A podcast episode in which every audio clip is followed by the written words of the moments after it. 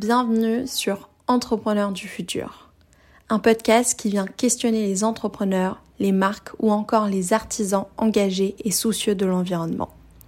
C'est une conversation avec ceux qui, selon moi, sont les entrepreneurs de demain, et j'avais très envie de partir à leur rencontre.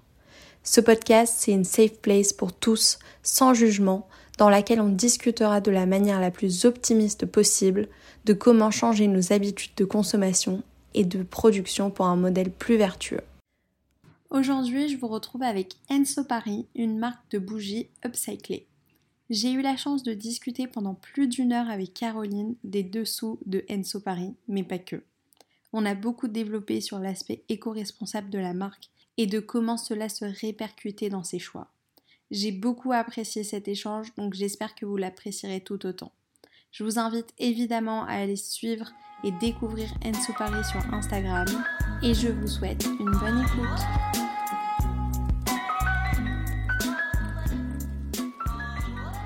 Salut Caroline. Hello Mel. Tu es la créatrice de Enso Paris. Est-ce que ça se prononce euh, comme ça déjà? Je sais pas. Oh. Oui, tout à fait, bravo. Pas beaucoup de monde euh, là d'un coup. Génial. Super. Bah, je t'invite euh, en premier lieu à te présenter et à nous expliquer un peu qui tu es, euh, comment c'est venu Enso Paris, euh. Oui. donc déjà merci Maëlle de me recevoir sur ce podcast. C'est le tout premier podcast d'Enso Paris. du coup, pour me présenter, donc je m'appelle Caroline, j'ai 31 ans. Euh, j'ai grandi euh, sur plusieurs continents parce que j'ai des parents qui sont euh, de véritables globe trotteurs qui nous ont fait pas mal voyager. et du coup, je suis née à Singapour, en Asie. Ensuite, on est rentré en France où j'ai grandi en région parisienne dans le 78.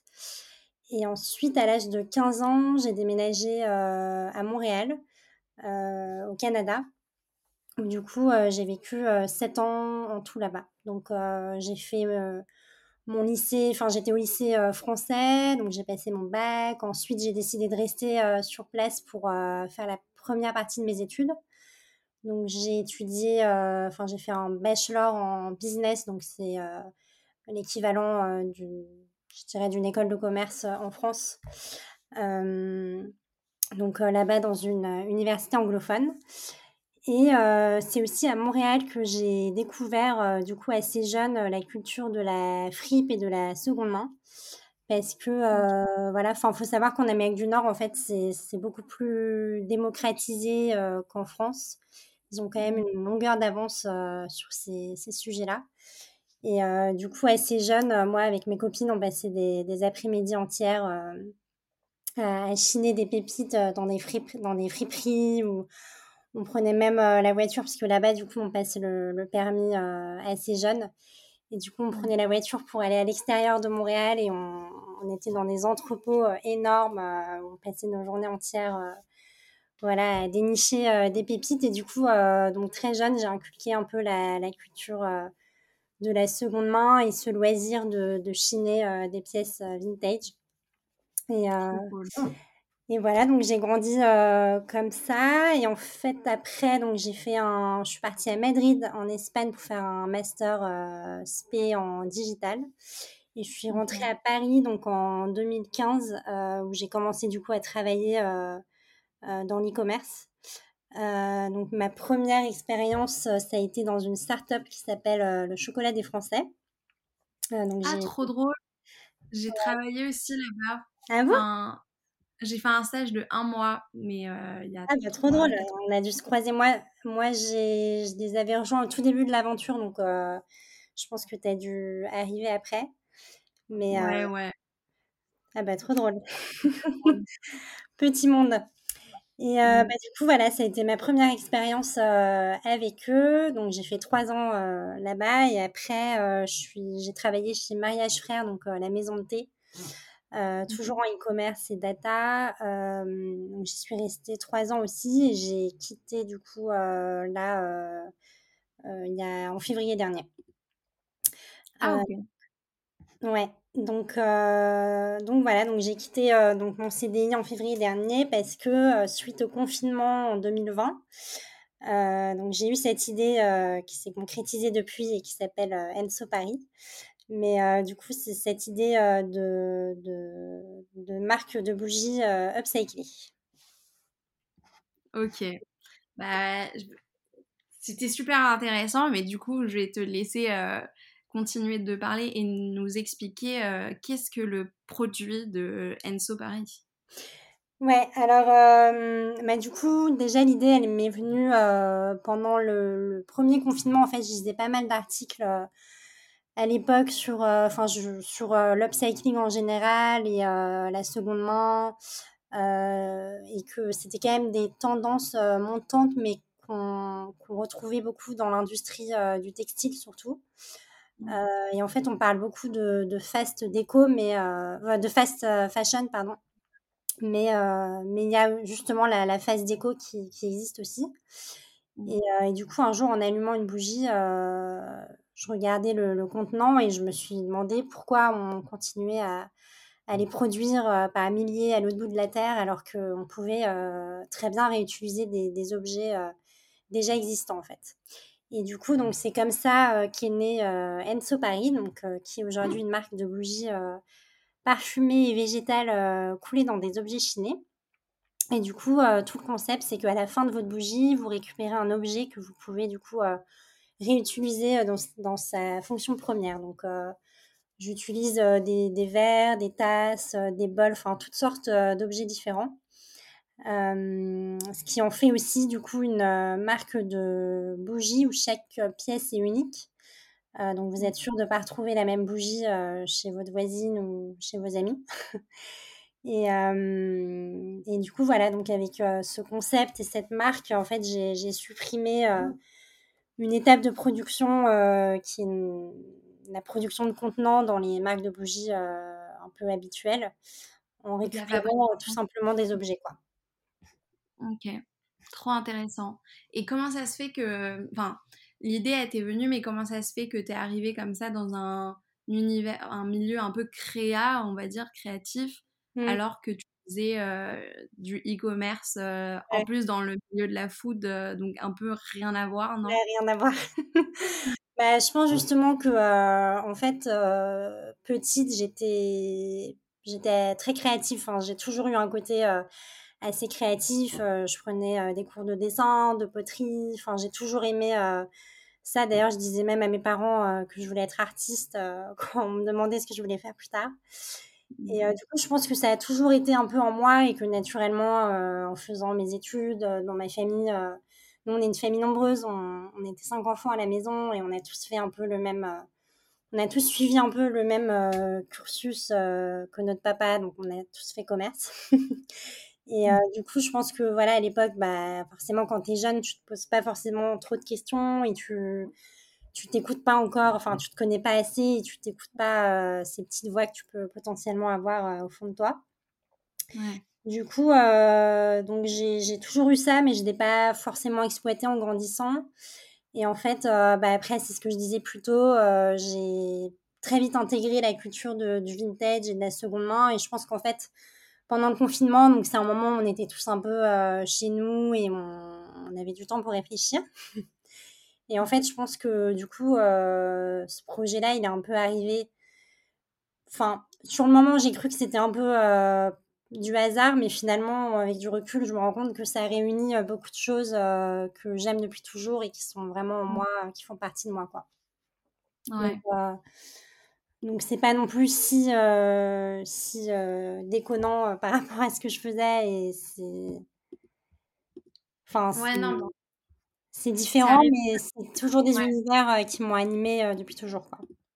Ok, je vois. Hyper intéressant. Enso Paris, ça existe depuis combien de temps? Alors, donc en fait, c'est ça s'est vraiment créé petit à petit en fait de façon un peu naturel parce que du coup, donc j'ai eu l'idée pendant le confinement et en fait, euh, au début, j'avais vraiment aucune intention d'en faire une marque officielle ni un projet entrepreneurial. Mmh. Tu vois, même si j'avais travaillé au Chocolat des Français, donc j'étais quand même dans l'univers pendant trois ans de la start-up et de l'entrepreneuriat, etc. même en ayant cette idée au début, je me projetais pas du tout là-dedans.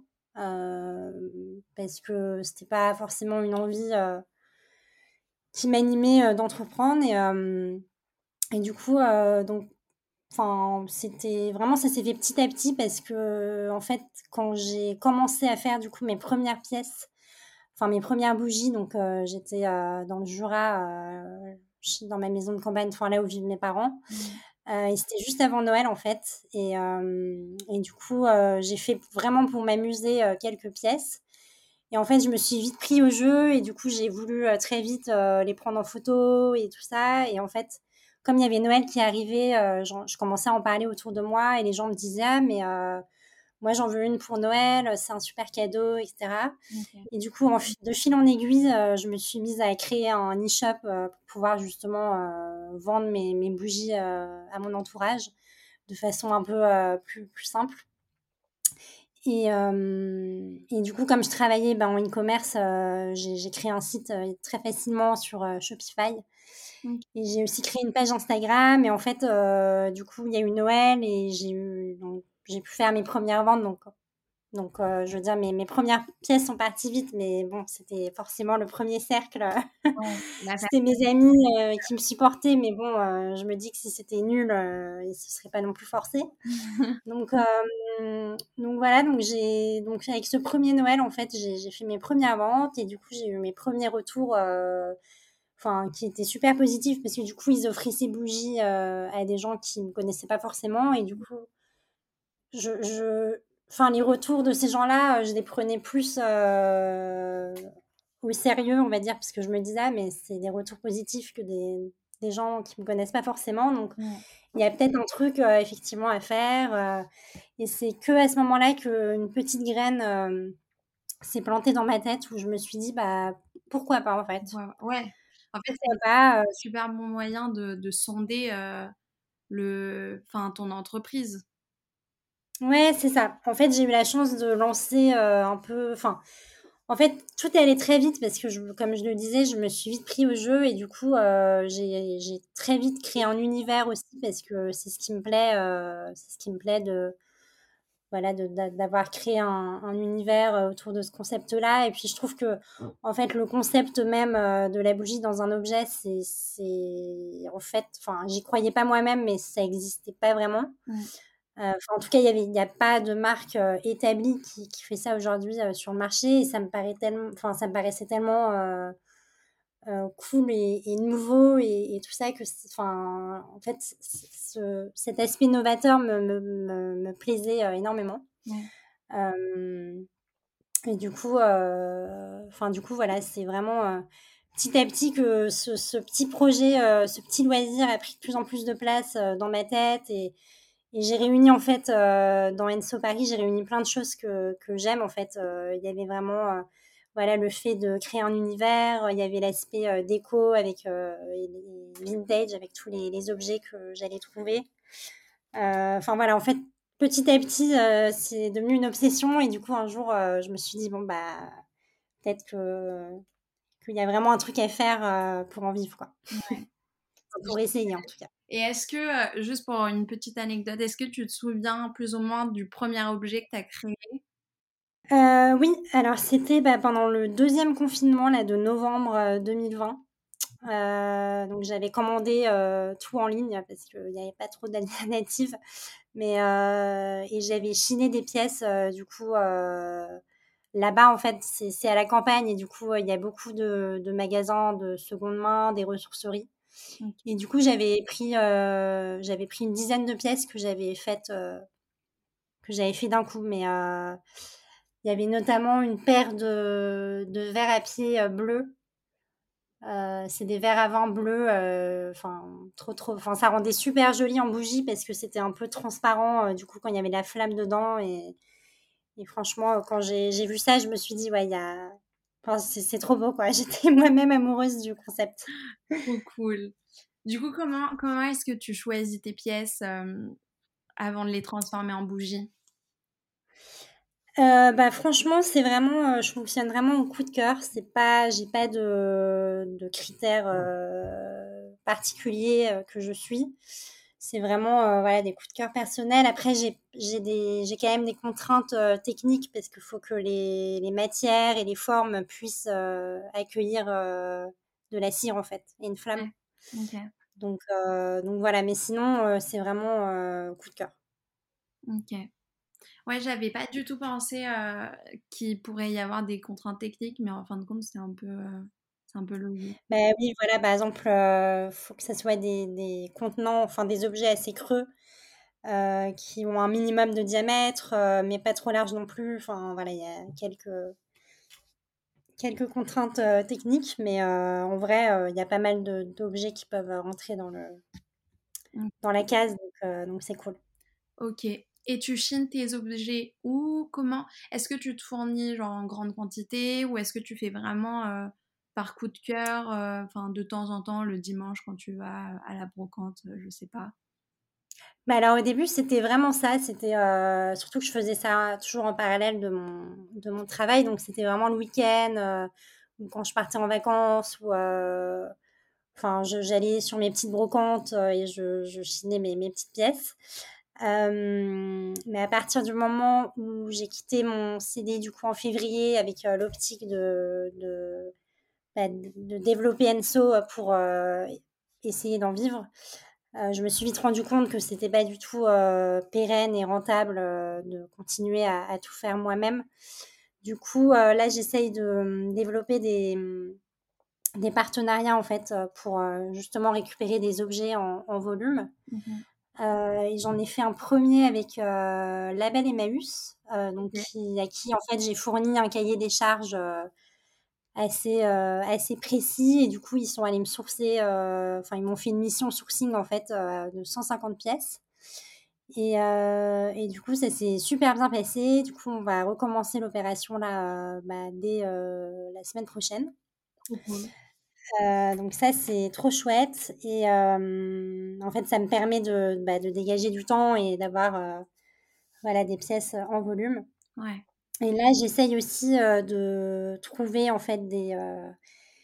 Enfin, de rentrer dans les, dans les processus d'invendu vaisselle ou de déstockage vaisselle de, de grandes enseignes de décoration, en fait. Ah, génial. Parce que comme, comme je disais tout à l'heure, euh, la phase déco, c'est une réalité et en fait, euh, les collections changent euh, quand même très vite.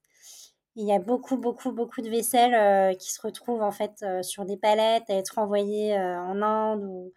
Enfin, en fait, je me suis rendu compte vraiment en creusant le sujet de choses un peu assez inquiétantes, assez lunaires. Et du coup, là, j'essaye de, voilà, de m'immiscer un peu dans, dans, cette, dans cette chaîne, on va dire, euh, pour récupérer des contenants. Et du coup, là, pour le coup, ce qui est bien, c'est que c'est des, des séries, donc c'est euh, le même contenant en plusieurs exemplaires. Mhm.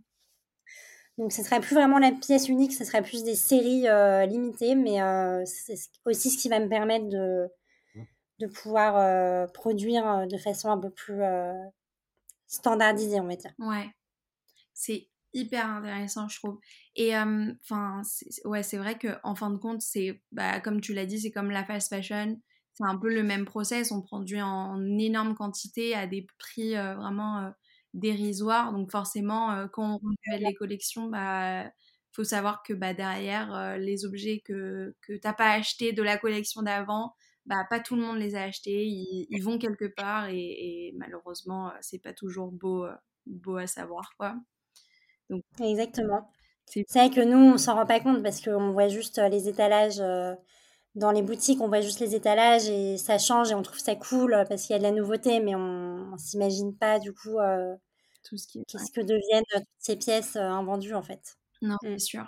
Et comment ça se passe quand tu mets en place un partenariat, par exemple, bah, avec Em- Emmaüs Est-ce que tu peux nous ra- raconter euh, comment... euh, En fait, c'est toi qui les contactes pour euh, le partenariat? Qu'est-ce que eux, ils obtiennent de toi? Enfin, à quel moment chacun est gagnant-gagnant dans ce, dans ce partenariat-là?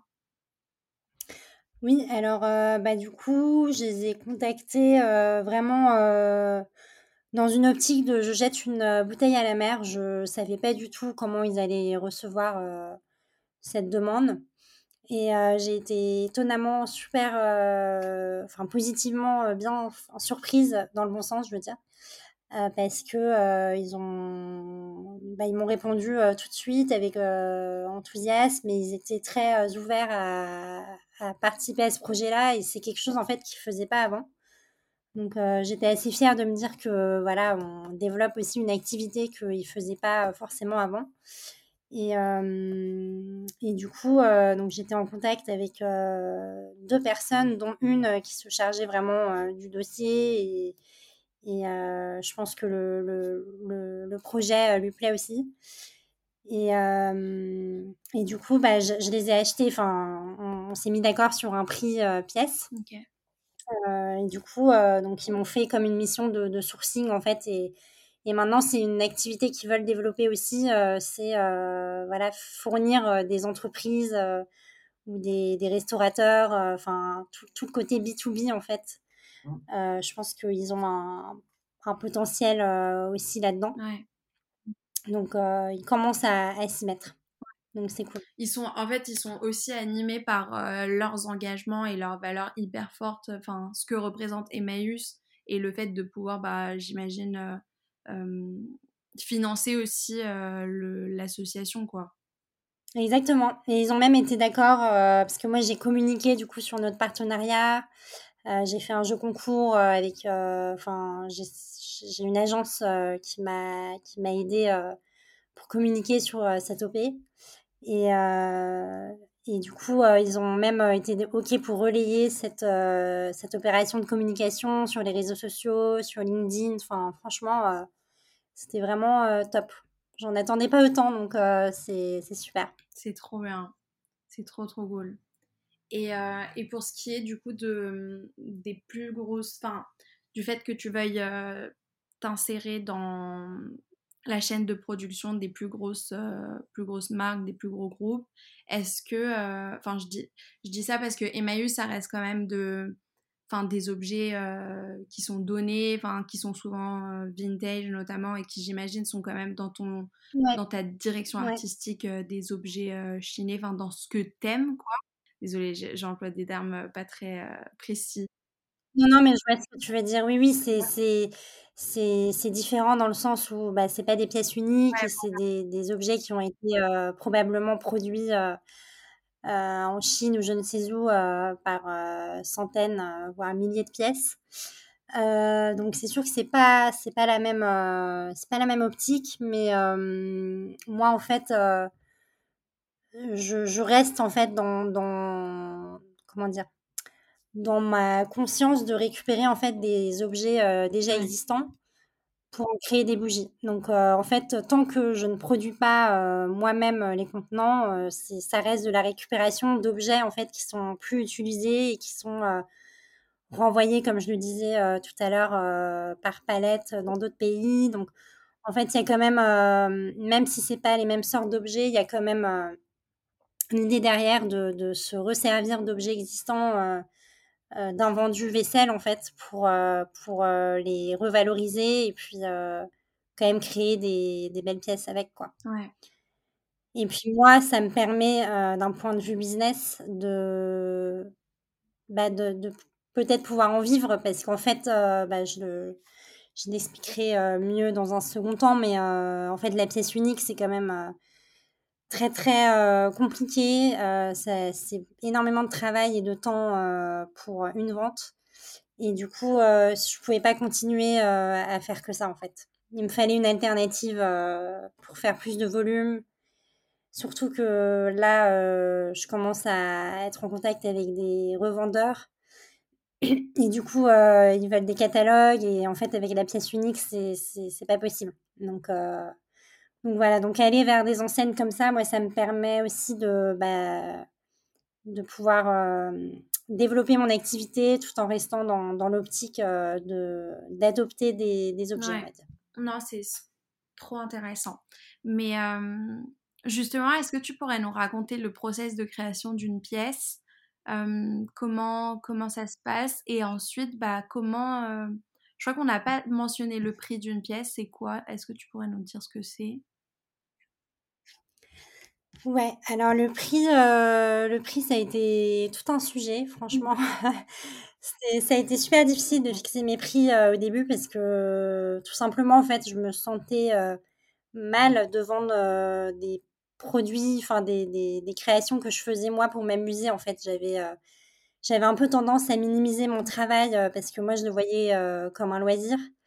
Et du coup, voilà, ça m'a ça, ça demandé un petit travail personnel de légitimiser mon, mon, travail et surtout la valeur que, que je crée avec mes propres mains.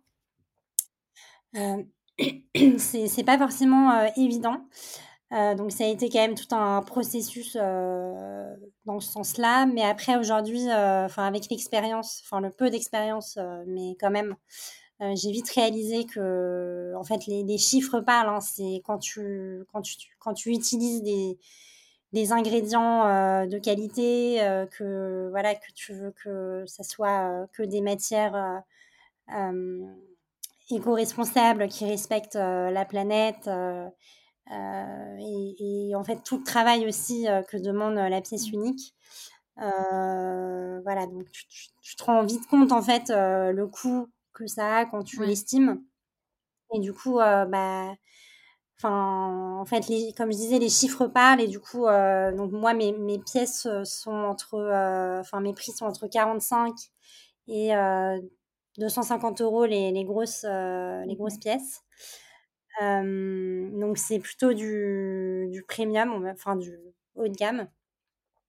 Mais enfin, moi aujourd'hui, je suis tout à fait à l'aise avec avec ça parce que je sais en fait tout ce que ça implique euh, derrière. Donc euh, voilà, c'est maintenant c'est à moi de faire un travail aussi de communication pour expliquer euh, bah, pourquoi pourquoi ces prix-là en fait.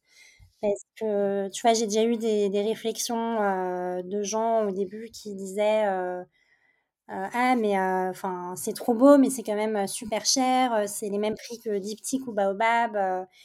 et alors que toi tu utilises des, des, des trucs qui existent déjà et, et en fait les, les, gens ils réalisent pas que c'est euh, finalement c'est même pas comparable parce que euh, tu vois des marques euh, établies comme ça eux ils, bah, ils produisent leur un contenant par par centaines de milliers d'exemplaires et du coup ils profitent d'une économie d'échelle que moi je peux pas je peux pas en bénéficier en fait. Eux, par exemple le coût d'un contenant il est forcément beaucoup beaucoup plus bas que que le mien et surtout, euh, comme, euh, enfin, je me répète un peu, mais la pièce unique, euh, ça fait que tu peux pas standardiser grand-chose. Du coup, c'est beaucoup de temps derrière chaque, chaque bougie. Mmh.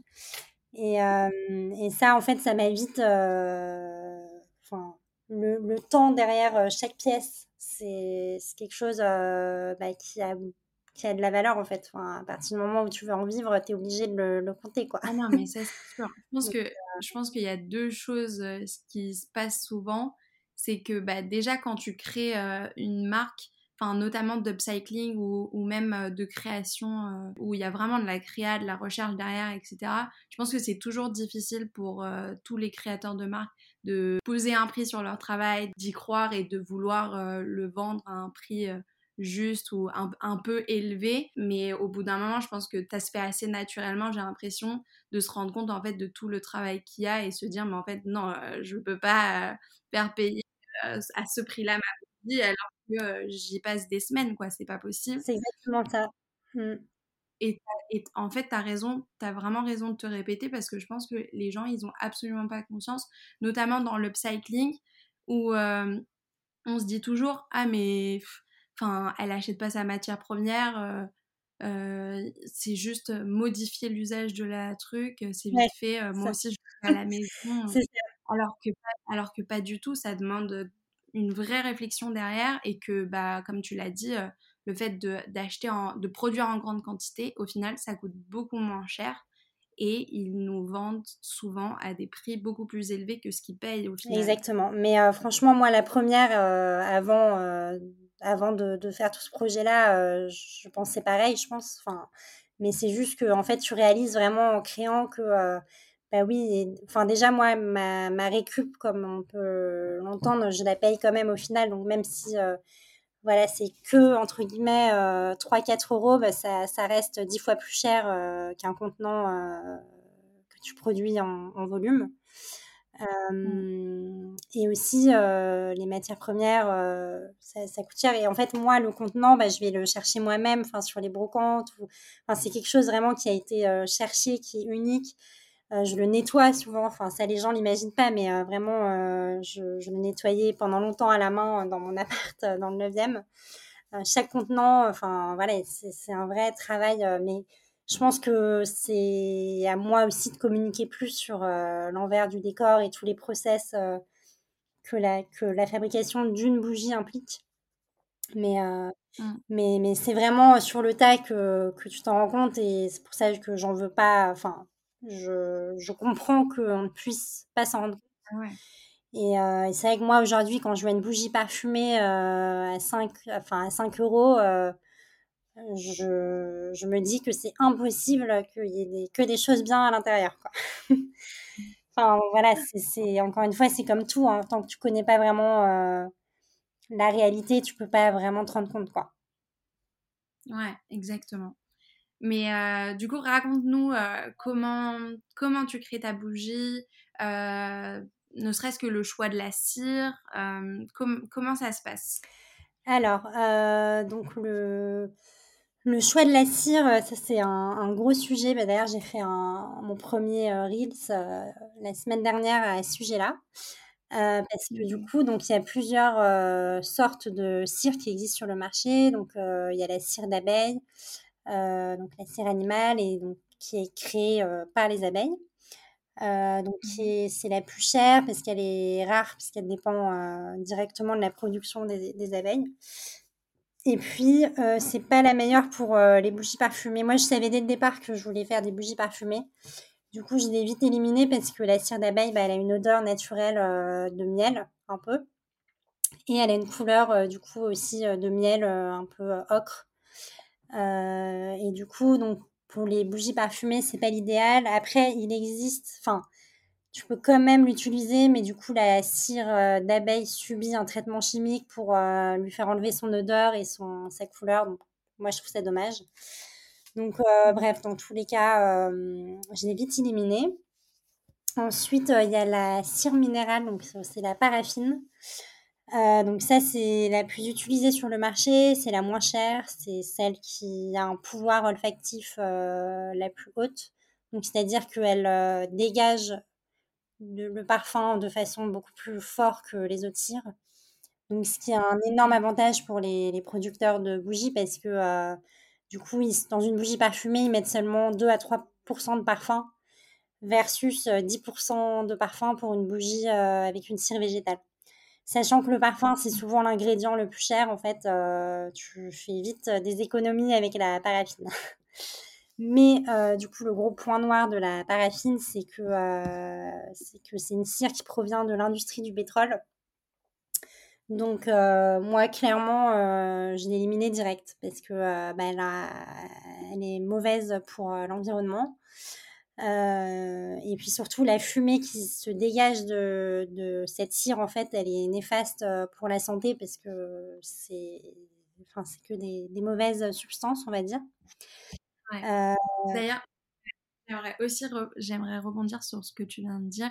Je pense qu'on on, a souvent tendance à mettre en, enfin, à communiquer l'aspect euh, planète et euh, responsable, éco-responsable, alors que comme tu viens de le dire, il y a aussi un aspect humain qui est hyper important qu'on a trop négligé parce qu'on, enfin, on nous parle pas assez de, de, de plein de mmh. Euh, voilà, tu, décides de ne pas euh, utiliser euh, cette cire-là, au-delà de, la planète, c'est aussi pour protéger ton consommateur. Oui, clairement. Clairement, clairement. Et puis, oui, du coup, la paraffine, moi, c'était c'était même pas envisageable. malheureusement, c'est la plus utilisée, comme je disais. Et maintenant, il y a beaucoup de marques qui, ils mettent, enfin, ils disent cire minérale en fait pour ne pas dire paraffine parce qu'on commence à comprendre que la paraffine euh, c'est pas forcément bien. Mais du coup, euh, faut pas se laisser tromper parce que, enfin, cire minérale euh, c'est de la paraffine. Donc euh, voilà, je tenais juste à, préciser ce petit point enfin, vu qu'on parle de la cire. Du coup, donc la, la, troisième sorte de cire, donc c'est la cire végétale. Donc là, il existe plein de sortes. Enfin, il y a de la cire de coco, de colza, de soja. Moi, j'utilise de la cire de soja. et du coup, donc c'est une cire, enfin, qui, qui, part d'une huile végétale qui a été du coup hydrogénée, enfin, qui, qui, subit une substance, une réaction chimique pour la transformer en matière solide. Et du coup, bah, là, pour le coup, c'est pas du tout. C'est une cire du coup naturelle, végétale, qui a pas de d'impact négatif sur l'environnement. Après, je tiens aussi à préciser que, c'est comme comme tout, j'ai envie de dire, il hein, faut toujours bien vérifier la provenance de la cire en question parce que il y a aussi de la cire de palme qui existe, par exemple. Euh, mais on sait que l'huile de palme euh, participe à la déforestation. Donc voilà, c'est pas parce que c'est végétal, que c'est une cire végétale, que c'est une cire euh, qui est bien pour la planète. Enfin voilà, faut toujours faire attention. Mais, mais moi, du coup, j'ai sélectionné la cire de soja parce que enfin j'en ai testé plusieurs et c'était celle qui avait un bon rendu avec mon parfum et, et avec laquelle j'étais à l'aise quoi. Ok, trop bien. Et pour ce qui est de ton parfum, du coup euh, du coup, donc euh, le parfum, donc moi c'est un axe euh, très important dans, dans Enso Paris. j'adore, enfin moi j'adore l'univers du parfum. j'ai fait un stage dans une maison de création de parfum plus jeune parce que j'ai hésité un moment. Enfin, je voulais même travailler, faire carrière dans, dans ce domaine-là. Euh, et, j'ai une tante aussi qui est parfumeur. Euh, je, suis, je suis assez proche d'elle. Et d'ailleurs, elle a écrit un livre qui s'appelle euh, Le goût des senteurs. Et il commence avec une citation qui est trop belle, je trouve, qui, qui, dit que le parfum est un détail immense. Et, et c'est un peu ça. Enfin, moi, je suis très sensible aux odeurs, donc je pense qu'on est tous, voilà, on a tous des sens plus ou moins développés. Et moi, j'avoue que l'odorat, c'est un peu mon truc je suis assez, enfin, je, suis sensible aux odeurs et, et j'adore. Enfin, vraiment, je tenais à, créer un parfum avec Enso. Et du coup, en fait, au début, donc j'ai commencé avec des parfums de grâce que je commandais à mon fournisseur de, cire, en fait. Mais j'ai très vite l'envie de créer mon propre parfum, donc le parfum qui serait une signature olfactive d'Enso. Et du coup, mmh bah, justement, c'est ma tante qui m'a mis en contact avec une agence qui s'appelle Flair Paris. et du coup, j'ai co-créé un jus, enfin un parfum avec le parfumeur Amélie Bourgeois. donc on travaille dessus. En fait, j'ai pas encore trop communiqué dessus parce que j'ai envie de le retravailler. Donc euh, tant qu'il n'est pas vraiment finalisé, euh, je ne communique pas euh, dessus, mais du coup, c'est, ça va sortir dans les mois à venir. donc, ça sera le parfum Enso Paris et ce sera le même dans, dans toutes mes bougies. Ok. Ouais. Ok. Et pour l'instant, du coup, c'est quoi comme parfum que Alors, pour le moment, j'en ai trois. Donc, j'ai un parfum fleur d'oranger, un parfum feu de bois pour l'hiver, et un parfum, euh, c'est boisé aussi, c'est euh, santal et feuilles de figuier. D'accord. Mmh. Donc, tu as vraiment travaillé sur la. Enfin, avant, non, tu n'as pas travaillé sur la, la conception du parfum. C'est vraiment que maintenant que tu, que tu veux créer ton propre bah, En fait, ça prend du temps et euh, du coup, quand j'ai voulu me lancer, j'ai voulu directement parfumer mes, mes pièces. Du coup, voilà, j'ai pris des parfums déjà existants, mais qui sont quand même de très bonne qualité. Mais c'est juste que moi, j'ai j'ai envie là de, de, créer un parfum unique, du coup, qui rentrerait bien aussi dans l'ADN d'Enso, qui est du coup, enfin, qui rentre dans l'exclusivité d'avoir une bougie Enso, quoi. Trop cool. Ça doit être un process hyper, hyper intéressant encore un autre aspect de, de la création euh, dans ton entreprise. Ouais. C'est génial. Ouais, ouais, c'est trop cool. C'est trop cool parce que, bah, comme je le disais, c'est un univers qui, qui me plaît et du coup, euh, bah, c'est trop bien de pouvoir euh, voilà, travailler avec, avec des parfumeurs, rentrer. Enfin, je suis trop contente d'avoir pu ramener cet univers-là dans, dans, mon projet, quoi. Ouais, trop bien. Et je t'ai même pas demandé, mais est-ce que tu étais toute seule dans Enso Paris? Tu as créé Enso Paris toute seule? Alors oui, j'ai créé Enso Paris toute seule. après, j'ai la chance d'être super bien entourée. Donc, j'ai eu, eu beaucoup d'aide de mon entourage dans des périodes de rush. je pense notamment à, Noël dernier, enfin la fin d'année dernière. Donc moi, j'étais toujours en CDI. Euh, mais voilà, la période de Noël, c'était quand même euh, un gros truc euh, pour les bougies et notamment mon concept qui est très cadeau. donc voilà, je, j'avais, j'ai fait un pop-up store quelques jours aux Galeries Lafayette. Et du coup, du coup, ah bah, moi j'ai posé quelques jours de congé pour pouvoir y être, mais je pouvais pas non plus en prendre trop. Du coup, bah, j'ai mes sœurs qui sont venues. J'ai aussi ma meilleure amie euh, qui était au chômage euh, à cette époque-là, donc qui, qui m'a aidée euh, sur plusieurs mois même. j'ai mes parents aussi qui, du coup, qui étaient dans le Jura et quand il me manquait des, des objets, j'avais ma mère en FaceTime qui allait pour moi chiner des pièces et du coup, moi, je les validais ou non avec la caméra. Enfin, voilà, c'était un peu des, des épisodes lunaires. Donc, oui, je suis seule officiellement, on va dire, mais que j'aurais pas pu aller euh, très loin euh, sans mon entourage. Et, euh, et du coup, enfin, j'ai l'envie, j'ai pas enfin, je sais quand si je me développe et que j'y arrive, j'aurais envie de vite m'entourer dans mon activité. Enfin, j'ai pas du tout l'envie de monter ce projet seul sur le long terme. Et, euh, et là, bah, ça tombe bien, j'ai accueilli euh, ma première euh, stagiaire, donc Pauline, la semaine dernière.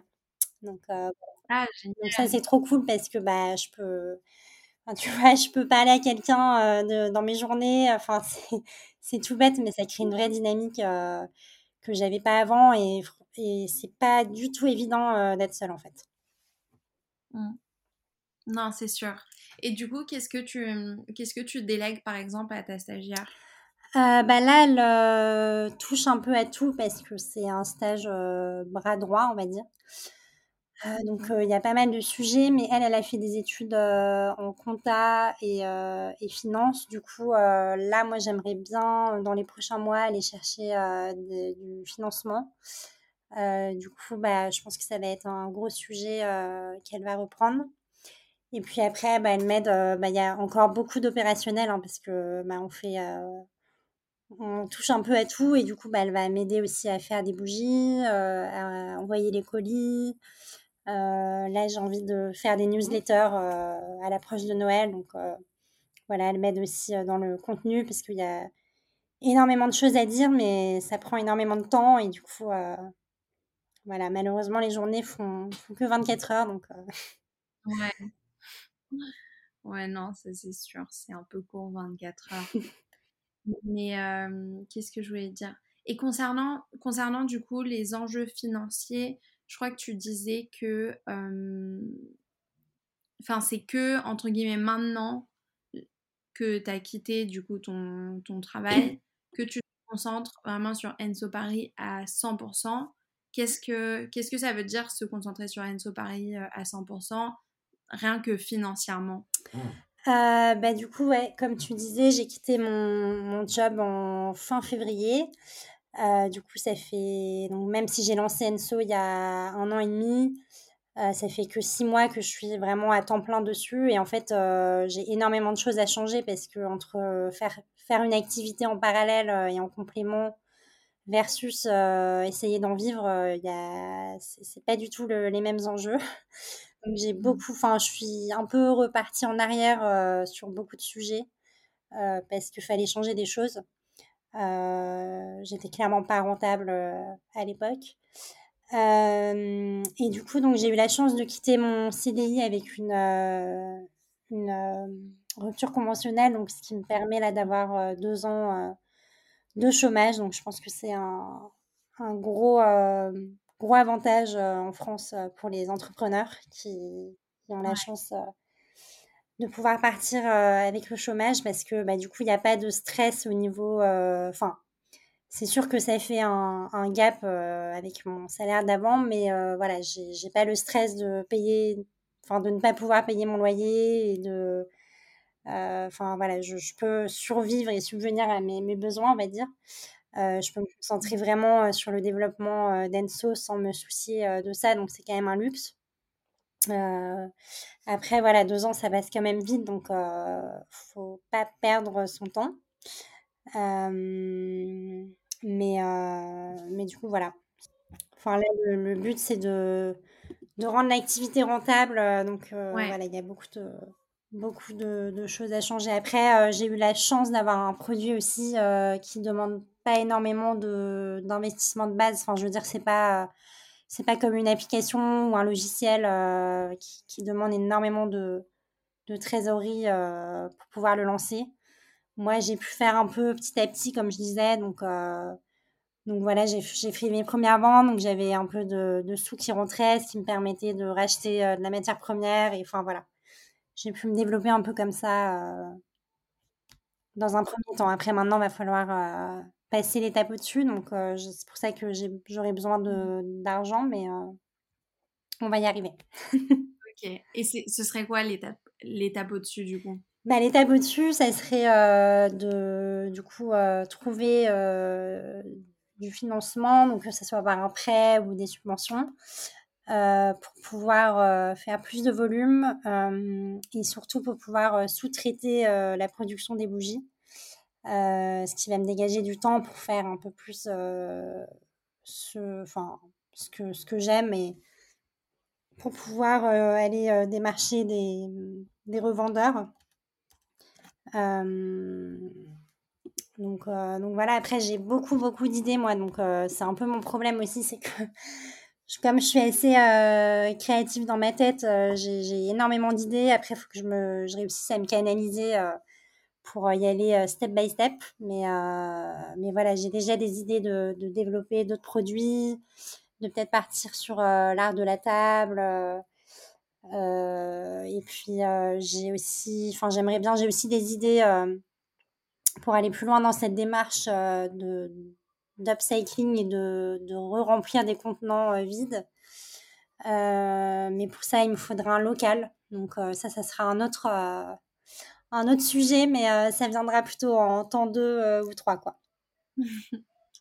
Trop bien. Bah, de toute façon, tu es obligé de, de réfléchir euh, bien, bien à l'avance à comment tu te projettes sur ton projet pour avancer petit à petit, j'imagine. Ouais, ouais, c'est sûr. C'est sûr que bah, c'est tout la, toute la difficulté, c'est qu'il faut se projeter loin, mais en même temps, en même temps pas trop parce qu'il faut rester euh, focus euh, sur euh, sur le développement actuel. Et du coup enfin voilà c'est tout un équilibre à trouver. Mais mais bon c'est c'est c'est tout le le game de l'entrepreneuriat. Et comme on dit c'est vraiment les montagnes russes quoi. C'est c'est pas c'est pas une métaphore c'est c'est vraiment ça. Ok. Et c'est qui ta clientèle Enso Paris? Euh, ma clientèle Enso, bah, il y a beaucoup de femmes euh, parce que voilà, je pense que les fans de bougies, euh, c'est beaucoup de, enfin beaucoup de femmes. pour le moment, elle est très parisienne parce que bah, je pense que c'est un effet de ricochet un peu. Enfin, comme moi, je suis à Paris et mon entourage, voilà, a commencé. Enfin, mon premier, mes premiers clients, ça a été mon entourage. Après, le bouche à oreille et du coup, voilà. donc mais voilà, je pense que c'est euh, une clientèle euh, qui recherche des bougies assez euh, premium. Quoi. Et, et justement, comment, enfin, tu vends du coup sur ton site internet Tu vends uniquement à Paris Tu fais livrer ailleurs en France, ailleurs dans le monde? Bah, je livre partout dans le monde. après, c'est des coûts de livraison qui sont plus ou moins chers, enfin des frais de, de livraison. Euh, à Paris, j'offre l'option de retrait. Euh, donc, euh, les gens peuvent venir récupérer leur, leur bougie dans le 9e. et oui, du coup, donc pour le moment, je, je vendais jusqu'à présent, enfin, seulement via mon e-shop. j'ai fait aussi quelques ventes, notamment sur l'application Choose. J'ai fait quelques pop-up physiques, donc comme je disais, Galerie Lafayette. Et au moment de Noël, l'année dernière, j'en ai fait deux, trois à Paris ça c'était trop chouette euh, de pouvoir avoir une expérience en fait euh, terrain, euh, de pouvoir faire sentir mes bougies, d'avoir des vrais retours. Enfin, c'était vraiment cool de pouvoir avoir cette expérience là. Et puis là, je commence du coup à, à démarcher ouais, des concept stores et des magasins de décoration. Bah, du coup, pour commencer à Paris, parce qu'il y a une proximité qui facilite les choses. mais le but, c'est voilà, d'aller conquérir ensuite euh, la France et euh, pourquoi pas l'étranger euh, plus tard. Super. Et, et du coup, ouais, pour des pop-up comme, comme les galeries, comment ça se passe? C'est eux qui t'ont démarché ou c'est toi qui les as démarchés? Non, alors les galeries, c'était, je suis passée par un, un organisme qui s'appelle Bande de créateurs, qui, qui met en avant des, bah, des, créateurs euh, euh, justement qui font un peu euh, le, lien entre des créateurs et les grands magasins. Et, et du coup, c'est eux qui m'ont sollicité. Et puis, en fait, c'est eux qui présentent ensuite les marques qui sélectionnent au grand magasin. mais du coup, voilà, donc c'est chouette que ce genre de, de boîte existe pour, pour donner un peu accès à ces, ces endroits-là, euh, à des, des, créateurs. Quoi. Ouais, c'est trop cool. Mmh. Mais ça commence à se. à se. Démocratiser. Ouais, voilà. Par exemple, là, les Galeries Lafayette, bah, ils ont lancé il y a un peu moins d'un an un espace au troisième étage qui s'appelle le Restore. Ouais. Du coup, c'est un espace euh, dédié à la seconde main et l'upcycling. Donc, euh, donc c'est génial, quoi. Tu sens qu'ils commencent à, à prendre en compte euh, les, les, petites entreprises aussi euh, éco-responsables. Ouais, un peu comme le printemps, euh, le septième ciel aussi. Exactement, ouais. Ouais, trop bien, trop intéressant. Niveau partie créative, enfin, est-ce que tu pourrais nous décrire la direction mhm. artistique de Enso Paris Enfin, en gros, comment comment tu perçois euh, ta marque dans ta tête et comment tu veux la, la retranscrire euh, via les réseaux sociaux? Enfin, C'est quoi l'image de Enso Paris que tu veux partager? Euh, Alors l'image, pour l'identité de marque, en fait, moi j'ai fait appel à une, à une copine qui s'appelle Luna Clément, qui a monté son agence qui s'appelle Studio 108. Et, et, du coup, en fait, donc, je la connais depuis plusieurs années et je, je, lui ai fait 100% confiance parce que franchement, euh, bon, c'est forcément pas très objectif, mais j'adore euh, j'adore euh, ce qu'elle fait. vraiment, je suis fan. Et du coup, c'était trop chouette de travailler avec elle sur ce projet. En fait, dès que, dès que j'ai eu l'idée d'en créer une marque et de du coup créer un univers, j'ai pensé à elle directement. Euh, et en fait, ce qui est trop bien, c'est qu'elle a vraiment su euh, euh, vraiment retranscrire toutes les projections que moi j'avais dans ma tête, tout l'univers en fait. Et, c'était très dur puisque j'avais pas forcément de mots à mettre dessus. C'était très farfelu dans ma tête. voilà, j'avais. donc voilà, je lui ai vraiment donné des mots-clés, des, des, idées comme ça, mais il n'y avait aucun sens. Et elle, elle a réussi vraiment à, à capter euh, ce que je voulais euh, retranscrire et, elle a, enfin, vraiment elle a créé une identité euh, bah, du coup c'est elle qui a fait le logo Enso Paris et, et, je suis fan aujourd'hui je, j'adore j'adore elle m'a donné aussi des idées du coup pour la communication et, et, du coup voilà comment ça s'est ça s'est fait, mais je trouve que voilà, enfin, mon logo et mon l'univers en tout cas que j'essaye euh, de travailler, je trouve qu'il est, il est simple, euh, mais il est quand même élégant et sobre quoi. Donc je trouve que ça représente bien euh, l'idée que j'avais. Et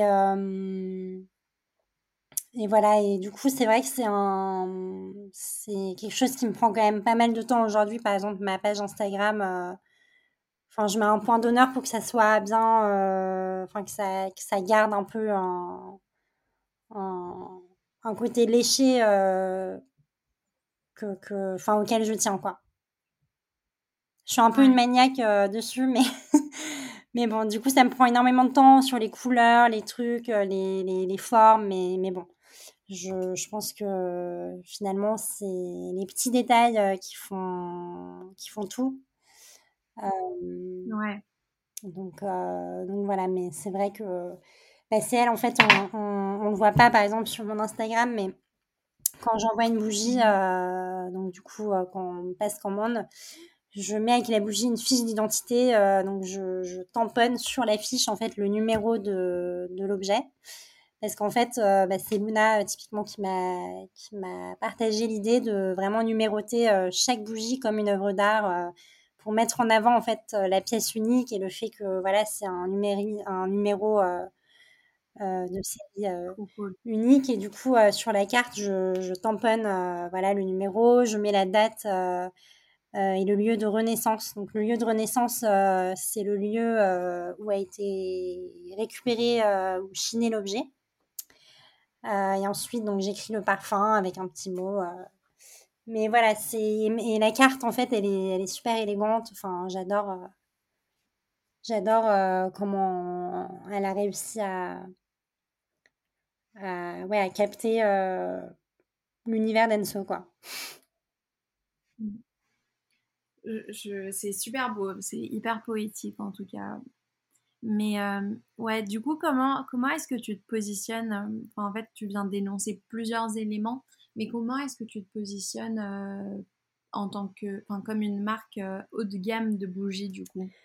Euh, Ouais, en fait, moi, mon, mon gros enjeu avec, avec Enso Paris, enfin, j'ai vraiment l'envie de concilier le, haut de gamme et la seconde main avec le, beau parce que je trouve qu'aujourd'hui, il y a un énorme gap entre les deux et je trouve ça dommage que bah, tout ce qui est premium ne peut pas être upcyclé et vice-versa, en fait.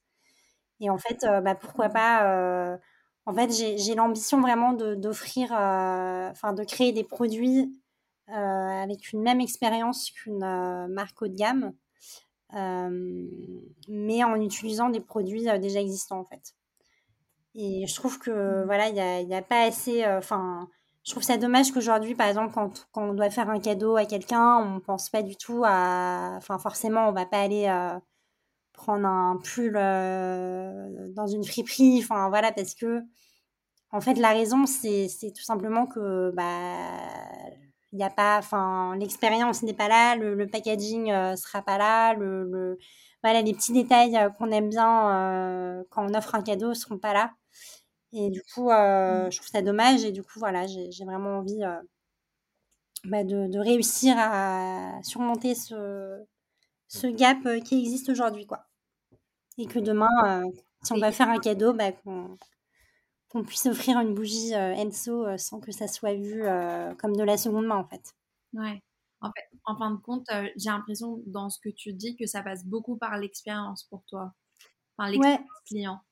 Ouais, ouais, c'est important. Enfin, moi, euh, du coup, j'ai fait mes études, euh, comme je le disais, euh, en, en commerce et j'étais, enfin, avec spécialisation marketing. Donc, toutes mes expériences de stage et tout, c'était, c'était en marketing. Donc, c'est forcément quelque chose qui me plaît. Enfin, l'expérience client d'une marque, c'est, c'est, voilà, enfin, je pourrais en parler des heures, mais c'est pour moi important et j'ai pas envie du tout de négliger cette partie-là, même si ça demande euh, parfois bah, de produire euh, des, du support en plus. Enfin voilà, évidemment, on peut pas être parfait, euh, mais, mais j'y tiens. J'y tiens parce que je trouve que l'expérience et même les. Voilà, enfin, j'ai trouvé, j'ai longuement réfléchi à, la, à ma tagline. Donc, c'est Ravive la flamme des objets oubliés. Mmh et tu vois, ça, c'est une petite phrase que, que, je note un peu partout parce que voilà, je trouve qu'elle apporte une touche un peu ouais, poétique, que ça, ça veut tout dire. Et, et après, voilà, moi, je suis sensible à, l'expérience client quand j'achète quelque chose. Donc, forcément, bah, comme c'est ma marque, j'ai envie d'en offrir une aussi, quoi. C'est trop bien. C'est trop cool. En tout cas, quand on parle, l'expérience que tu veux faire partager, elle se ressent vraiment. ouais, merci. Bah, en fait, je pense que ça, ça vient clairement directement de, de mon père, qui, lui, il a fait carrière dans, dans le luxe. En fait, il a travaillé que dans des maisons de luxe, notamment dans une grande maison de joaillerie. Et du coup, forcément, je pense que je suis influencée par. Enfin, j'ai grandi avec ce, ce côté-là, donc c'est clairement moi. Enfin, le côté beau, tu vois, c'est ce que je te disais tout à l'heure. pour moi, le, beau est important et c'est pas parce que c'est upcyclé ou de seconde main que ça peut pas être beau, quoi. Ouais, carrément. Mais c'est vrai que tu as totalement raison sur le fait que il y a jamais, enfin, il y a très peu cette notion de d'upcycling et de haut de gamme dans la mesure où, euh, enfin, c'est vu d'un œil un peu, euh, un peu mal fait. Euh. Oui, parce qu'après, après, c'est quand même une réalité. Enfin, souvent, même les endroits de seconde main et tout, c'est jamais très soigné parce que oui. bah, n'y a pas il a pas l'argent en fait. Enfin, il n'y a pas l'argent, il n'y a pas le, le, personnel forcément. Enfin, voilà, quand, quand, tu penses par exemple à un Emmaüs, euh, enfin, ils ne peuvent pas se permettre euh, de, de dépenser euh, des sommes astronomiques dans, dans, un beau lieu comparé à une entreprise, tu vois, de luxe établie, quoi. c'est sûr que ne sera pas, pas les mêmes codes, mais, mais du coup, du coup, voilà, moi, je, je veux un peu créer un pont entre ces deux univers et c'est un peu mon enjeu avec, euh, avec euh, Enso Paris. Trop bien. Pour rebondir sur, euh, sur ton enjeu avec Enso Paris, quels sont tes, tes objectifs à court terme pour Enso?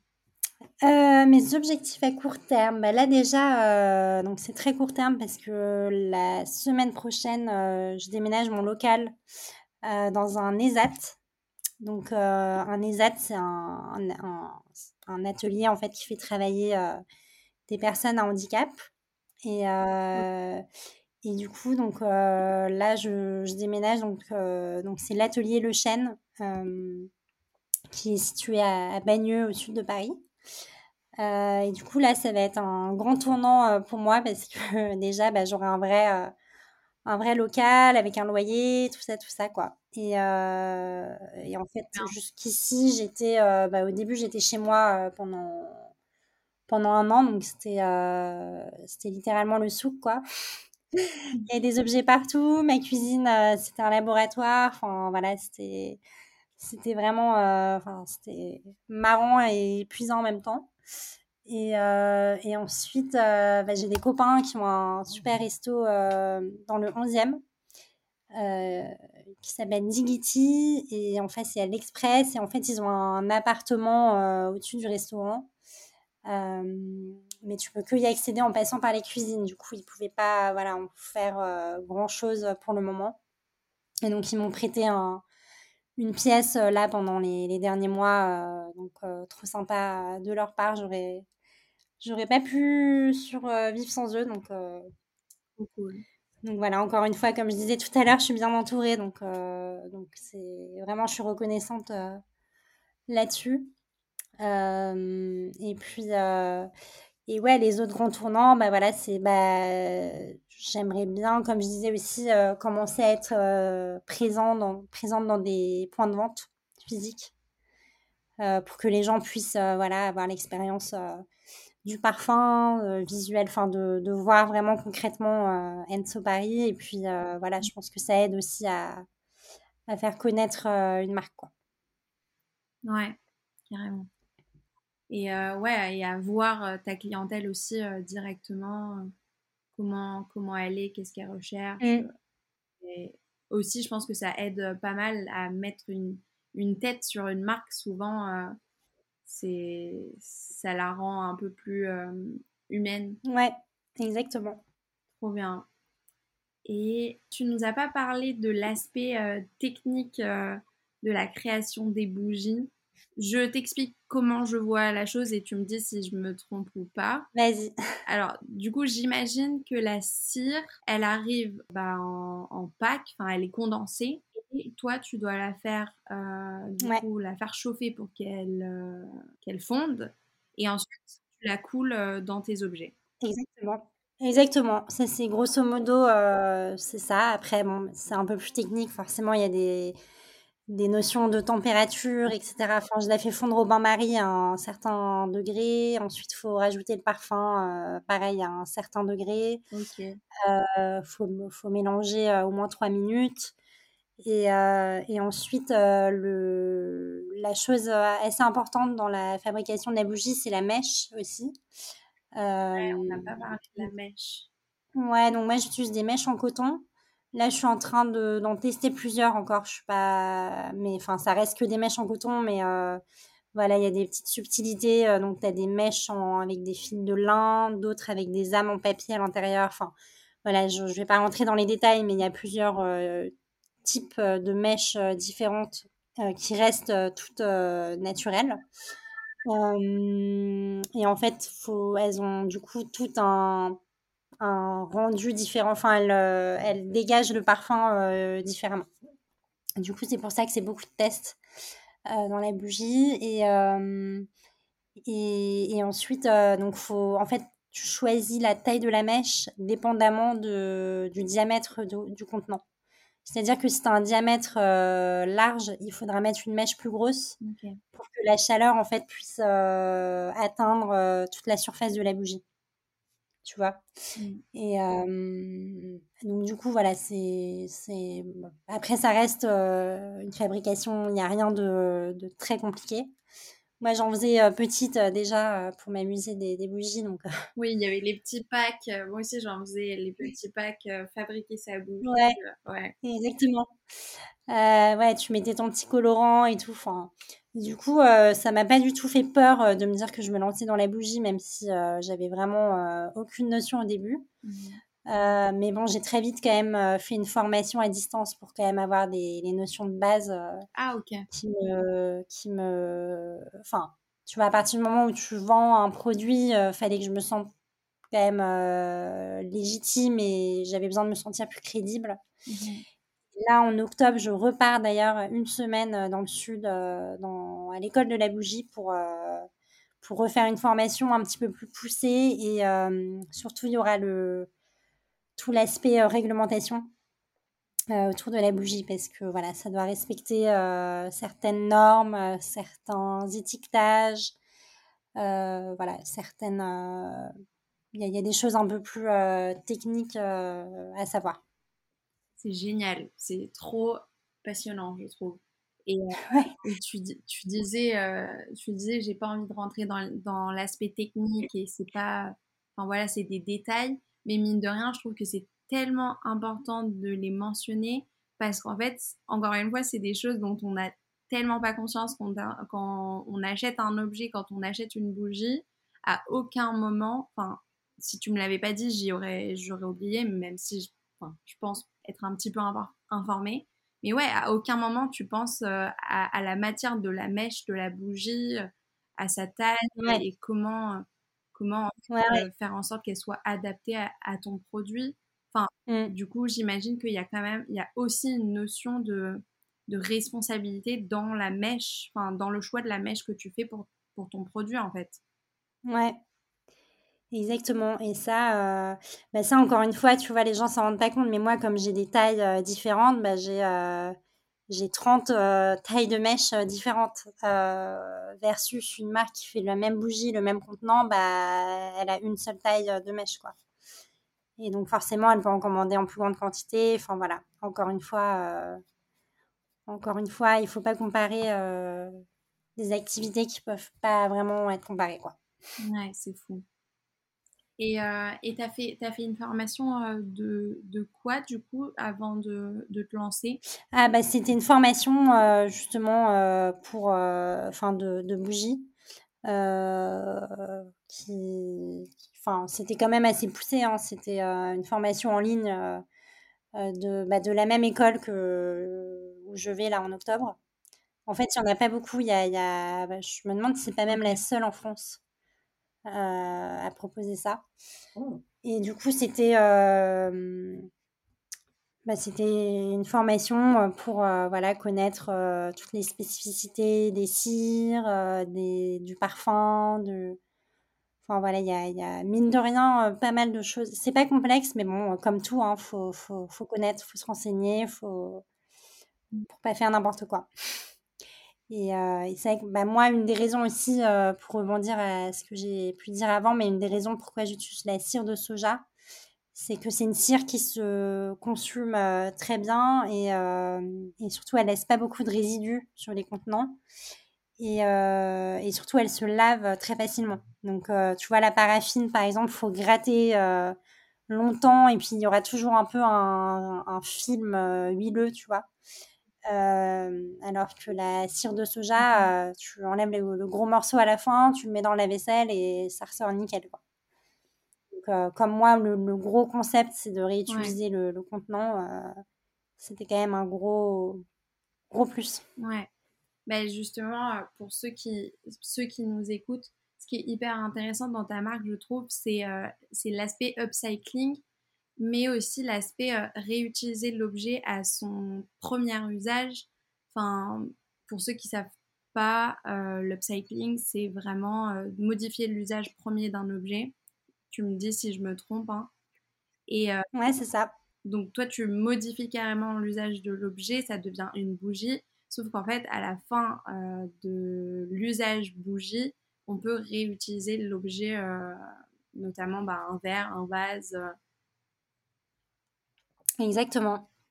Exactement, et c'est pour ça que euh, bah, je, le, je, le, dis aussi parce que euh, c'est une question qu'on me pose souvent, mais euh, Enso, en fait, ça veut dire cercle en japonais. Ok. Et, et, du coup, en fait, ça représente justement bah, ce que tu viens de dire, l'économie circulaire et le, et le, le, cercle vertueux, en fait, qui, qui se cache, qui se cache derrière la marque. Quoi. Enfin, je trouvais que c'était une belle représentation dans ce sens-là. Et, et l'autre raison, c'est que Enso, enfin l'Enso, c'est aussi, ça a une signification dans le dans le bouddhisme euh, et c'est le symbole en fait qui représente le cercle de lumière. Et, et du coup voilà, enfin forcément ça me parle, ça me parlait et en plus j'ai moi j'ai un grand père qui était aussi et du coup bouddhiste et du coup c'est vrai que j'ai toujours été assez proche de cette philosophie. Et du coup, euh, voilà, c'était plein de, raisons. Euh, enfin, dès que j'ai trouvé ce mot-là, ça a été une évidence, quoi. C'est génial, trop beau, trop cool. Bah, sur ces belles paroles, vraiment, je ne pourrais pas euh, ajouter quelque chose de plus. À part si tu as, enfin, je sais pas, peut-être qu'on n'a pas mentionné un aspect de la marque que tu aimerais dont tu aimerais parler. Euh, mais moi, je pense qu'on a vraiment fait le tour. Ouais, on a fait un bon tour d'horizon là. ok, bah c'est super cool. Merci beaucoup Caroline pour ton, pour ton temps. Et euh, vraiment merci de bah, merci à toi. partager euh, tous les, tous les dessous de, de Enso Paris. Merci à toi. Alors oui, j'ai quand même la dernière question que j'ai oublié de te poser.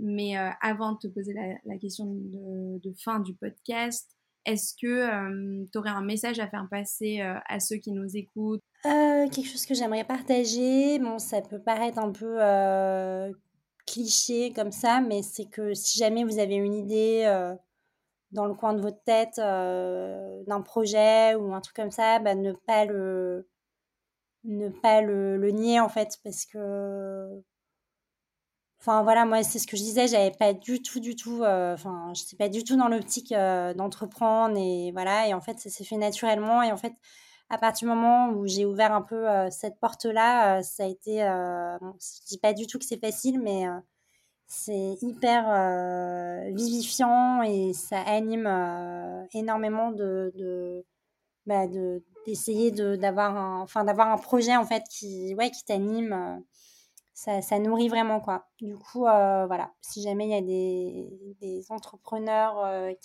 en devenir qui écoutent c'est un peu un conseil que je donnerais quoi. De, de, se lancer parce que encore une fois on est dans un dans un pays qui, qui aide énormément et en plus c'est enfin on sent bien que c'est quelque chose qui, qui monte et, euh, enfin, il y a énormément d'aide, de, de, de, choses. Enfin, là, je suis dans un incubateur depuis quelques mois. J'en ai pas parlé, mais ça, ça, ça m'aide énormément. Quoi. Donc voilà, lancez-vous, la conclusion. Génial, merci beaucoup. Et qui, qui aimerais-tu entendre euh, comme entrepreneur du futur, du coup? Euh, bah, C'est une question difficile parce que j'ai beaucoup d'entrepreneurs autour de moi que j'admire. Euh, mais du coup, je vais parler de, de, de, copines que j'admire énormément. Donc, j'ai Sigrid Plaine qui a lancé les Panacées. C'est une marque de shampoing et savon solide. Euh, donc pareil, euh, on a beaucoup de valeurs similaires. Euh, et j'ai aussi Erika de Combo qui, qui fait des compléments alimentaires pour la peau. Et enfin, même qui, qui, va bien au-delà de la peau, justement. Et, et j'ai aussi, allez, j'en dis un dernier, j'ai mon, un de mes meilleurs amis qui s'appelle Thibaut Harley qui a, qui a lancé, lui, il est dans la, enfin, tout autre domaine, il est dans la restauration et, il a monté un, un bar euh, qui s'appelle le Carrousel dans le 9e. Et, euh, et du coup, voilà, c'est vrai qu'on pense pas toujours au. Enfin, je trouve que la restauration et. et, ouais, tout, cet univers-là, il est, il est vraiment aussi difficile et il faut vraiment euh, être bon entrepreneur pour bien gérer, quoi. Donc. Bah, franchement, je suis, trop, je suis, trop, heureuse que tu me partages quelqu'un du milieu de la restauration parce que c'est vraiment un milieu qui me passionne et justement que j'aimerais beaucoup entendre euh, dans le podcast. Donc, trop cool. Bah ouais. Et bah du coup, je rebondis, j'en dis un dernier. Mais c'est du coup, c'est Gaspard et Hugo qui ont Digiti dans le 11e. Donc, je les ai mentionnés plus tôt. donc, c'est ceux qui m'ont aidé pour m'héberger, pour héberger le premier atelier d'Enso. Et eux, du coup, pareil, ils ont un super resto et ils essayent de, de faire plein de concepts. Voilà, ils font, ils font venir aussi des photographes, ils font des expos. Enfin, c'est super chouette. Ils, euh, ils, en font vraiment une place, un lieu de vie sympa, quoi. Ça va plus loin qu'un simple restaurant. Ok, trop cool. Merci beaucoup. tu auras l'embarras du choix. Génial, trop bien. Bah, merci encore, Caroline. Vraiment, merci beaucoup. Bah, merci à toi. Et je te, dis, euh, je te dis à bientôt. Merci, à très bientôt.